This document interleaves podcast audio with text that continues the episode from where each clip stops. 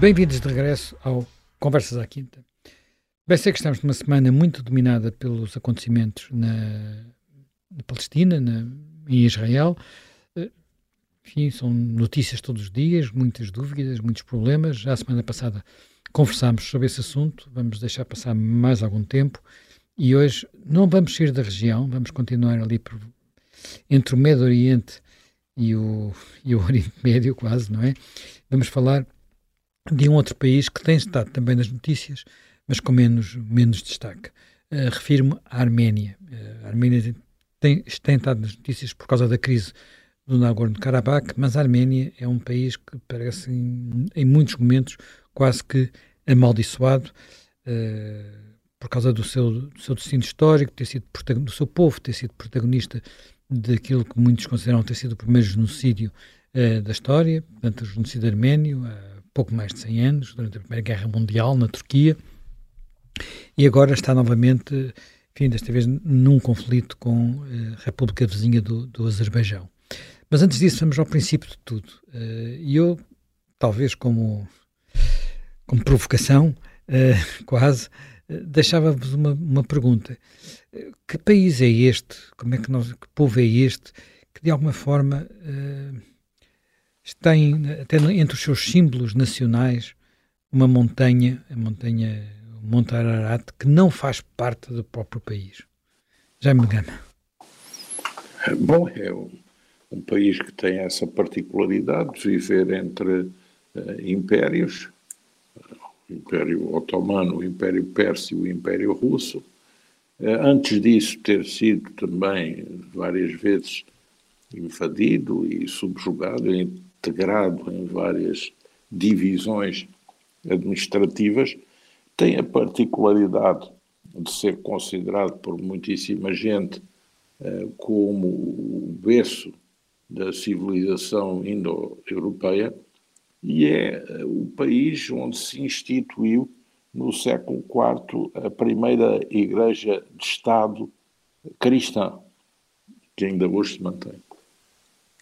É, o monte que se refere, a montanha que se refere, hoje fica na Turquia, é, é o Monte Ararat, o famoso monte da Arca de Noé, e que fica precisamente em frente da, da capital eh, da Arménia, de Erevan. Portanto, os arménios de hoje podem, da sua capital, é, o, é, o, é, uma espécie de skyline, quase, não é? Portanto, só que exato, não é um skyline com mais de 5 mil metros. Exato, exato, e que tem sempre neve no topo. Eh, mas eh, não sei se ainda tem com as alterações climáticas, mas era Julgo que sim, julgo que sim, julgo que sim.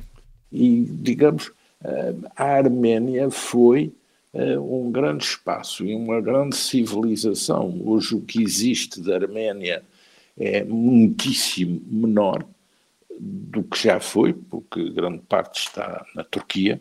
Há um vasto conjunto de cidades do leste da Turquia que antigamente eram arménias o que praticamente hoje é a Arménia é o que foi a Arménia russa e depois a Arménia soviética, e dos 7 milhões de arménios, eh, menos de metade é que vive na Arménia, porque a maioria vive na Rússia, nos Estados Unidos, em França, em muitos outros países. Portanto, a Arménia tem este percurso difícil entre uh, uh, os grandes mais recentes uh, para contrabalançar a Turquia e o seu aliado Azerbaijão uh, encostou-se à Rússia e também um pouco ao Irão, isso também gera dependências. Depois tem uma particularidade, é que perto de si tem um esclave azeri, que faz fronteira com, com a Turquia, uh, e fora de si tem um seu esclavo, o Alto Karabakh, que ficava, uh, fica encostado no Azerbaijão e que Stalin, para agradar uh, um pouco aos turcos e para também punir um bocadinho as veleidades antissoviéticas dos arménios, integrou no Azerbaijão.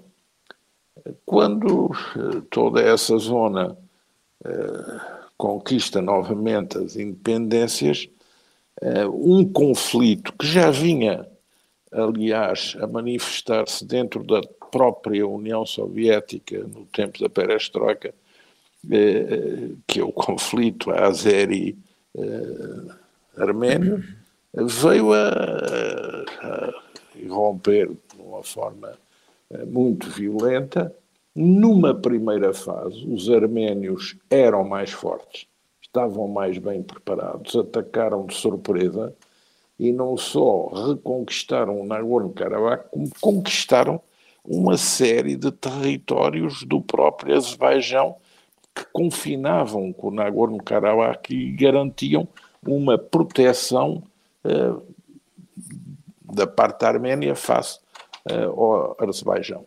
À medida que a situação evolui com o petróleo, uh, com os rendimentos do Azerbaijão, o Azerbaijão vai conseguindo uh, granjear uma relação de mais confiança com a Rússia, porque a Rússia sempre foi muito protetora da, da Arménia.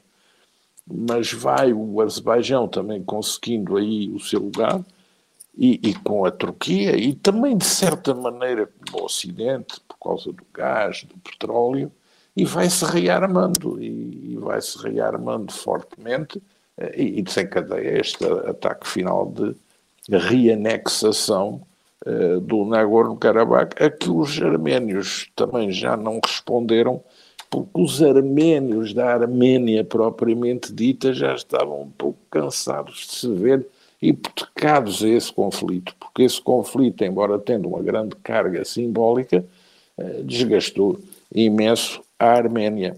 Deu-se até a particularidade dele ser, num certo momento, tão importante que o próprio Nagorno-Karabakh conquista a Arménia. O presidente do Nagorno-Karabakh torna-se presidente da Arménia é, e, digamos, é, essa questão envenena toda a vida uh, arménia porque é uma causa nacional, mas é que depois já há que responder no plano militar e que foram os sucessos militares no princípio uh, não conseguiram ser sustentados mais à frente e até hoje, portanto, agora está-se nesta nova etapa.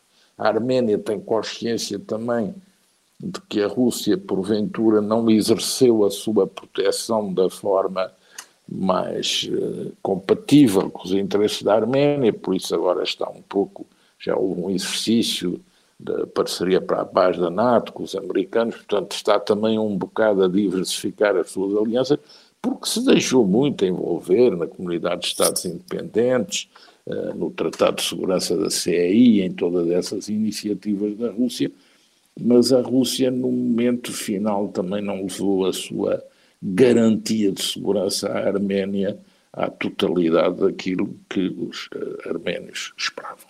Jaime Nogueira Pinto, uh, voltando um pouco, um pouco atrás, a Arménia também tem, enfim, parece às vezes um país um bocadinho deslocado, né, uh, quase do mundo ou daquela região, porque está encaixado entre países que, inclusivamente do ponto de vista religioso, são muito diferentes. O, o cristianismo arménio é o primeiro país em que terá tornado o cristianismo religião oficial, portanto, logo no século, século III, salvo erro. É, o cristianismo é, arménio sempre foi eh, muito distinto e identificável, não é assim? Sim, quer dizer, ali no, nós, nós estamos aqui numa, numa Quer dizer, zona... Tem da Turquia, e o, que é sunita, o Irão, que é xiita, o, depois os países Azerbaijão e Geórgia, que têm, para, para todos os efeitos, tradições diferentes. Pois, eh, vamos lá ver, aqui nós, nós vamos a...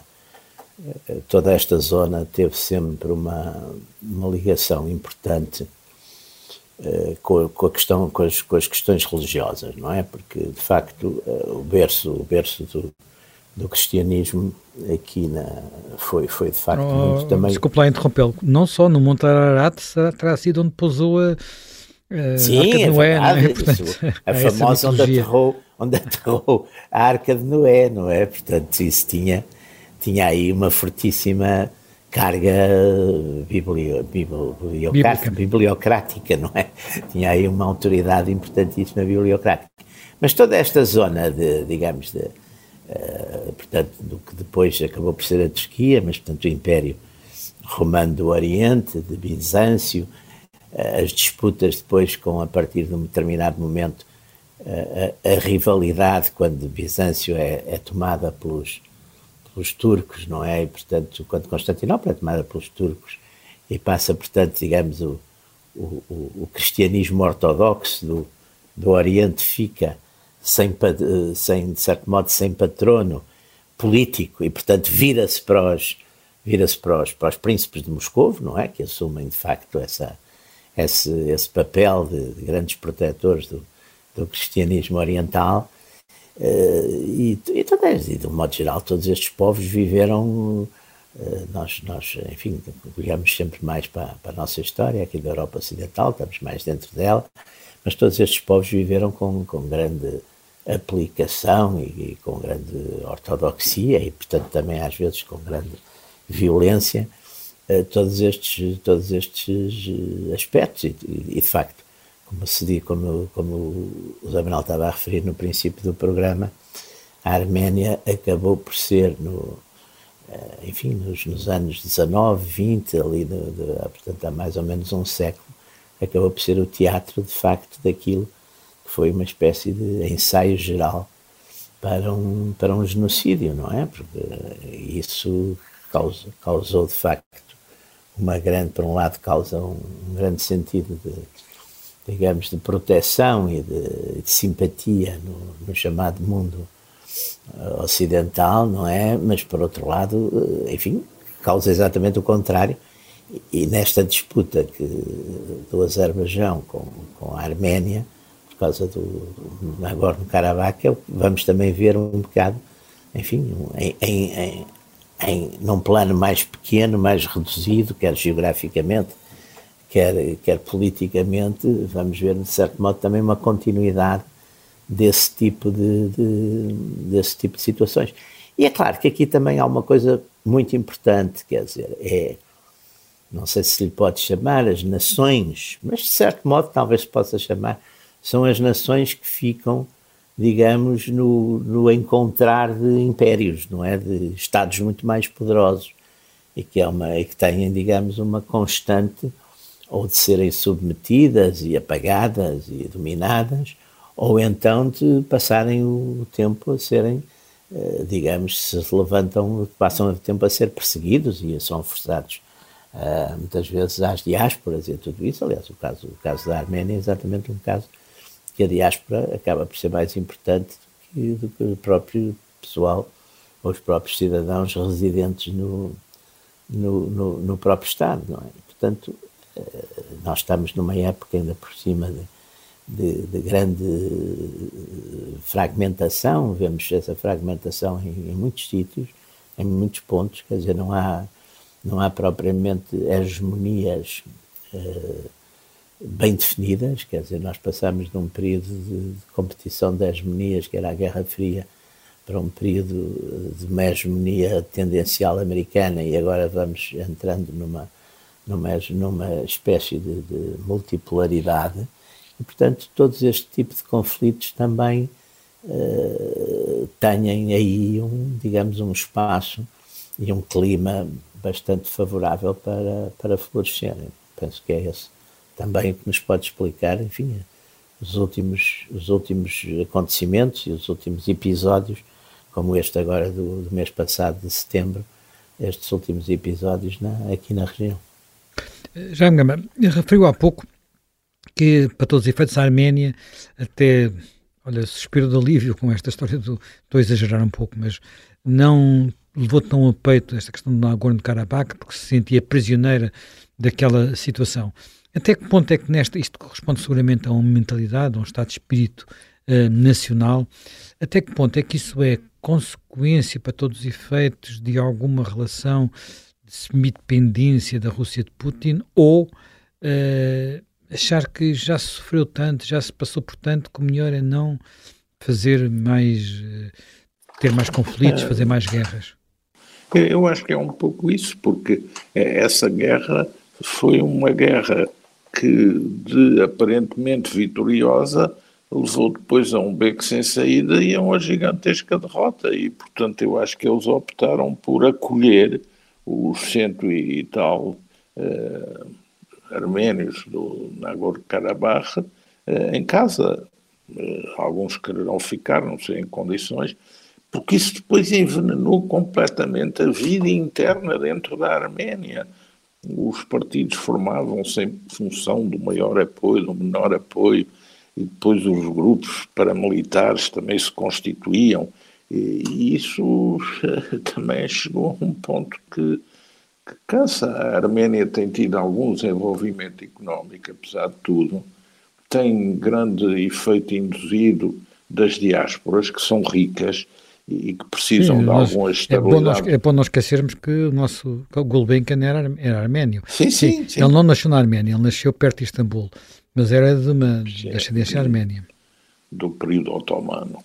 Aliás, tem um livro interessantíssimo, que é um livro, digamos, de espionagem geográfica ou económica, em que descreve a Caucásia, a Sul-Caucásia, e que tem interessantíssimas pinceladas sobre o que são uh, esses povos e que merece ser lido bem para quem quiser conhecer essa região.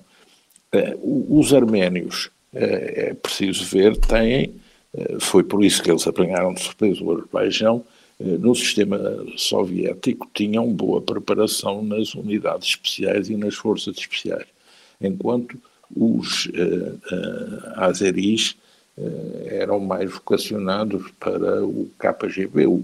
Esta dinastia Aliev, o primeiro Aliev presidente, foi o, o Azeri que mais alto subiu na hierarquia soviética e subiu precisamente com Andropov, de quem era amigo, chegou a ser vice-primeiro-ministro e fez a sua carreira na base de campanhas anticorrupção conduzidas pelo KGB eh, na, na, no Azerbaijão. O Azerbaijão tem uma particularidade, é que por vezes os azeris estão no Azerbaijão e uma grande parte está no Irão.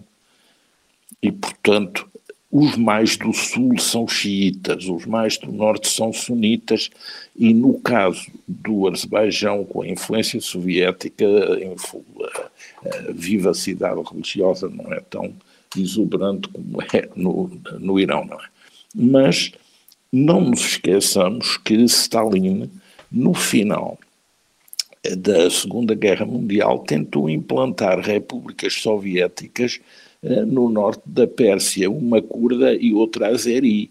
E, e, e, elas foram desmanteladas por pressão de Truman e depois retiraram. Mas o Irão persa não tem uma confiança total nos seus azeris. É, tanto que até um já foi candidato presidencial de oposição e teve uh, influ influência e movimentações grandes e, e, poderosas. E por isso também privilegia um pouco essa relação com o Azerbaijão para descomprimir uh, a sua situação uh, interna. Isso é muito interessante. E, e esses Aliyev são originários eles nasceram no tal esclave azeri, que fica para o, para o, para o outro lado, mais para para o lado da Turquia, nasceram aí, mas de uma família que era uma família azeri, que era originária da própria Arménia. É, é, muito interessante essa particularidade. De resto, há uma grande discussão se, saber se os azeris são turcos-turcos ou se são indos turquificados, turcificados, como quiser usar é, uma palavra para designar esse facto. A verdade é que são considerados é, do universo turco, embora não tenham essa origem estrita e muito clara e muito precisa, o que dá mais complexidade a toda essa situação, mas não nos esqueçamos, é que o Azerbaijão a sua capital Baku é a grande capital do petróleo do Império Russo, eh, desenvolvido esse petróleo, aliás, pela família Nobel, que, digamos, depois da falência na Suécia, resolve ir investir para a Rússia, primeiro no norte, ao pé de São Petersburgo, e depois para Baku, e depois já no final do czarismo começa a haver apertada a sua atividade e com a Revolução Soviética, então é, digamos, expropriada todo o resto dos seus empreendimentos. Jaime Garapinto, isto ainda é muito uh, o Cáucaso, ou, a, quase, a quase impossibilidade no Cáucaso, enfim, é uma região montanhosa, uma região onde vários povos se foram misturando sem misturar, mantendo umas identidades sempre complexas. É, é, é um pouco isto? É, e, e foi, e, e, foi historicamente, eu acho que há um problema aqui, que é, que é também na, na repartição do espaço e dos modelos políticos acabou por ser historicamente uma área onde não se desenvolveram Estados nacionais, ou seja, ficamos um pouco uh, com as competições entre, entre impérios que se foram, que se foram desenvolvendo, uh, que se foram, enfim, uh, expandindo, expandindo, ora expandindo, ora recuando, e nações que acabaram muitas vezes por não chegar à, à estatalidade, não é? Mas que mantêm uma certa continuidade como nações. Ora, nós, nós melhor ou pior, na, na Europa Ocidental tivemos exatamente o contrário, tivemos a constituição uh, de, de, uma série de fortes, poderosos Estados nacionais que por vezes, eh, enfim, por vezes assumiram formas de, formas de imperialismo, mas que, eh, quer dizer, portanto, a nossa, a nossa geopolítica e a nossa percepção da, da, da, geopolítica está mais condicionada e está mais habituada aos Estados Nacionais, que depois, enfim, no, nos finais do século XIX, ou até mais cedo, até no século XVIII, se expandem, mas se expandem em formas imperiais que normalmente têm preocupações mais comerciais que de outra, de outra natureza, domínio mais na, preocupações mais de domínio económico de outra natureza, mas que no fundo tínhamos aqui de facto um conjunto de Estados os, principais, França, Reino Unido, eh, Prússia-Alemanha, Rússia, Império Austro-Húngaro, vivíamos um pouco assim, depois competências como Portugal e outras independentes, mas que já não estavam nessa primeira linha, mas de um modo geral o espaço teve uma certa continuidade. Ora, aqui, exatamente porque temos de facto essa,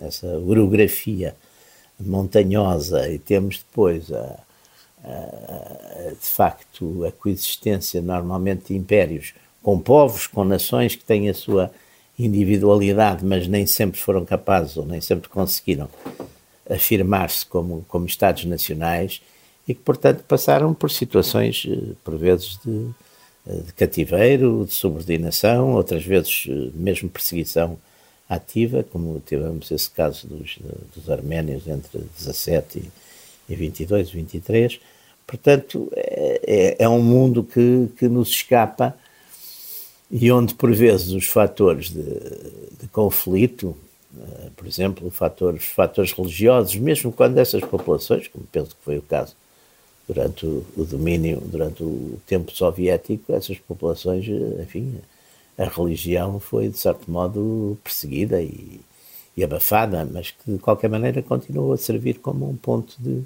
de, de, de, referência e um ponto de lealdades e um ponto de também, portanto, de conflito com os que não são assim, não é? E, e este conflito que agora reacendeu, não é? Reacendeu no passado mês de setembro, é, é mais um desses casos uh, e que vamos, estou convencido que vamos ter muitos até, porque a multiplicação dos a multiplicação permanente a que estamos a, a assistir de conflitos também corta um bocado a capacidade de, enfim, de moderação ou de apaziguamento que até agora vão tendo os poderes maiores, não é? é? Porque exatamente estão muito dispersos com os seus próprios problemas diretamente, mas também com outras questões mais importantes que propriamente estas periféricas, não é? Precisamente sobre isso, sobre periferias. Já me gama, como é que o neo-otomanismo de, de, de, Erdogan está a olhar para esta crise? Uh, digamos, os arménios tiveram um papel, desempenharam um papel importante, houve, já, já referimos o, o genocídio de, de há 100 anos. Uh, a Turquia nunca deixou de olhar para, para o Cáucaso também, até porque foi daí que vieram os turcos, de alguma forma, não é? Foi daquela região, Como é que o neo-otomanismo olha para, para, para estas tensões? É, bom, olha, com, digamos, espírito hegemónico, eh, como o otomanismo e o kemalismo já tinham olhado. Não nos esqueçamos que no Tratado de Sevres, eh, depois da Primeira Guerra Mundial, os otomanos, os otomanos, nesse caso já os kemalistas, conseguem ir buscar toda a Arménia ocidental, cidades como Trebizonda, Erzurum, Kars, Van, tudo isso uh, fica na Turquia. Ou melhor, é depois e, do Tratado de Sérvios. O Tratado de Sérvios previa que eles perdessem essas cidades. Certo, isso...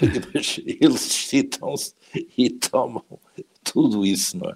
E uh, a verdade é que depois é, é muito interessante ver um, eh, os bolcheviques eh, tinham tomado conta da Caucásia do Norte, o que foi difícil, porque são povos também que não são russos, não é? E isto aqui trata-se da Caucásia do Sul. E para os cativar, a primeira coisa que fazem é conceder-lhes a independência em 1918 à Geórgia, à Arménia e ao Azerbaijão. Mas logo em 20 favorecem a incorporação desses três países numa República Federativa da Transcaucásia que vem a ser, em 22, um dos membros fundadores da União Soviética. Em 36, essa República Federativa Soviética da Transcaucásia é dissolvida e Geórgia, Arménia e Azerbaijão constituem-se como repúblicas soviéticas da União Soviética e mantêm, digamos, um estatuto de independência em 1991, eh, digamos, com as elites antigas do sovietismo a transformarem-se nas novas elites da nova situação independente. Portanto, não, não, não é uma transformação que resulta da extensão de correntes democráticas ao poder, resulta-se de uma transformação. Shevardnadze vai aparecer ministro dos Negócios Estrangeiros de Gorbachev como presidente da Geórgia e, por exemplo, esta dinastia uh, Aliyev no, no, no, no Azerbaijão e também, digamos, os que aparecem na Arménia, uh, todos vêm um pouco da ligação anterior à União Soviética. Não esqueçamos que Como é ainda é que hoje há uma grande, há Como uma é grande base militar. Porque eh, quando há o fim do comunismo, uma parte das elites do fim do comunismo, elites comunistas, acha que para se manter no poder tem que jogar a cartada do nacionalismo. Não Sim, mas houve, pa houve, mais países que tentaram isso e não resultou. Porquê é que resultou mas neste, neste, caso resultou bem, porque alguns ainda lá estão. Não? Portanto, é, é preciso ter isso em consideração. Não nos esqueçamos que na Arménia, ainda hoje, a Arménia ainda hoje é, é digamos, quase que delega na Rússia uh, o ser o garante último da sua uh, fronteira, da sua unidade territorial. Nos, nos corredores mais difíceis são forças militares do FSB ou do, do, do exército russo, que, que exercem as funções de controle. Há uma grande base militar a base Gyumri, russa, na Arménia, que é aliás um ponto importantíssimo na logística, nas detecções radar e nas comunicações russas, por exemplo, para a operação na Síria e para tudo o que a Rússia desenvolve no Médio, no Médio Oriente. E a Turquia, a Turquia, questão posta, é, atualmente, é, há quem diga que está a impulsionar o, o Azerbaijão para fazer uma nova expansão do Azerbaijão, eh, estendendo o Azerbaijão eh, na parte arménia do sul, que onde há a ligação de um corredor entre esse esclavo azeri eh, e o Azerbaijão, porque com isso a Turquia pretenderia, digamos, assegurar a ligação da Turquia a esse esclavo azeri ao Azerbaijão e fazer uma ligação, digamos, contornando o Irão, uma ligação ao Turcomenistão e à Ásia Central. Portanto, é, é, é esse corredor que passa pela influência turca uh, no, no Azerbaijão e por uma conquista que ainda não está feita é algo que está na ordem do dia. O Nagorno-Karabakh para isso está muito para norte. É preciso ali mais a sul algo que permita essa ligação. E é uma grande uh, ambição neo-otomana, sem dúvida, faz parte da agenda de Erdogan.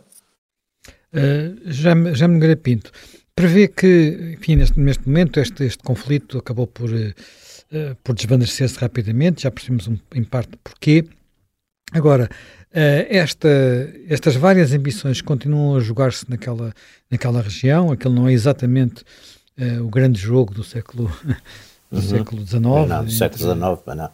Não é exatamente, é uma zona, aliás, um bocadinho ao lado, mas onde uh, as cartas às vezes parecem, são parecidas e há muitas ambições imperiais ainda. Sim, quer dizer, há uma.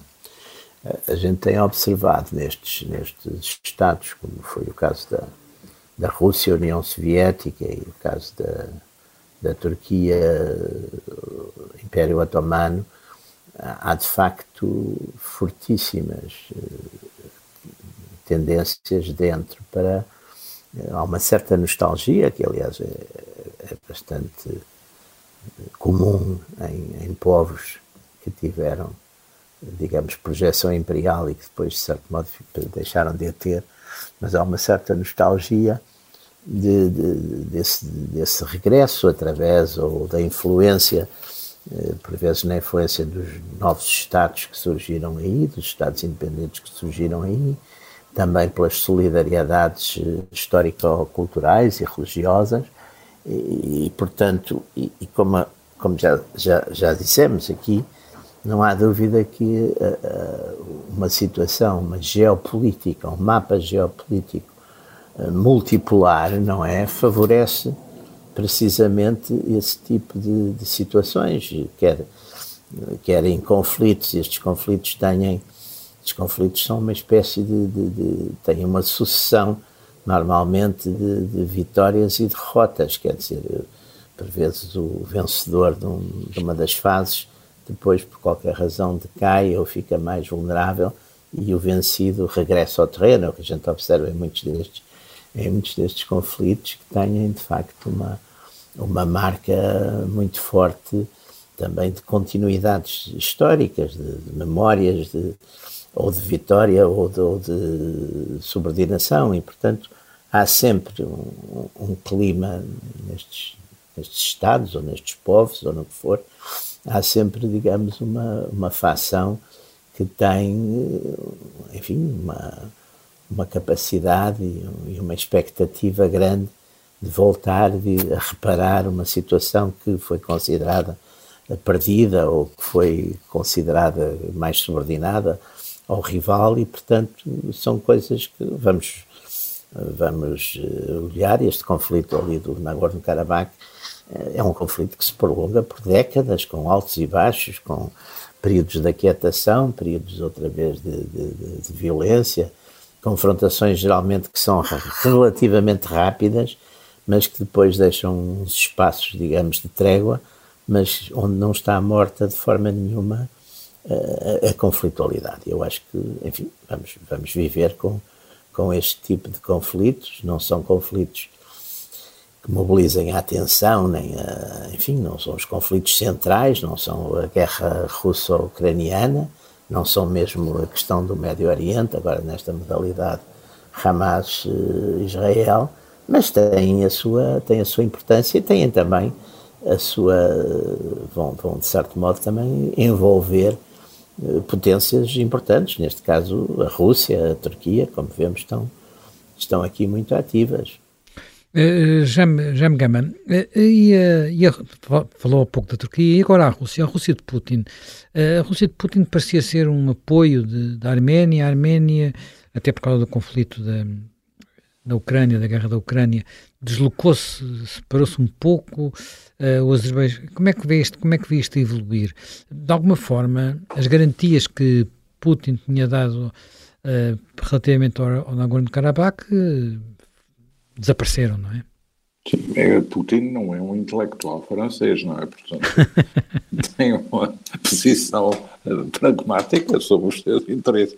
Eu acho que ele está a procurar, sem perder completamente a Arménia, está a procurar melhorar a relação com o Azerbaijão para agradar à Turquia, com esta lua de mel que agora tem com a Turquia, digamos. Que é uma para... mel conturbada, porque a Turquia também fornece armas à Ucrânia, não é? Sim, tudo isto é um jogo eh, eu não digo de gato e de rato, é um jogo de gatos muito fortes, em que também entra o Irão, e que num dia podem jogar a favor de um pequeno aliado, um pequeno lance, um pequeno movimento, e no dia seguinte voltam ao contrário as posições que tomaram antes. Portanto, eh, o terreno do Cáucaso é dificílimo a Rússia tem uma preocupação imensa em estabilizar o Cáucaso do Sul para não ter problemas no Cáucaso do Norte, porque não nos esqueçamos que por cima deste Cáucaso do Sul, do,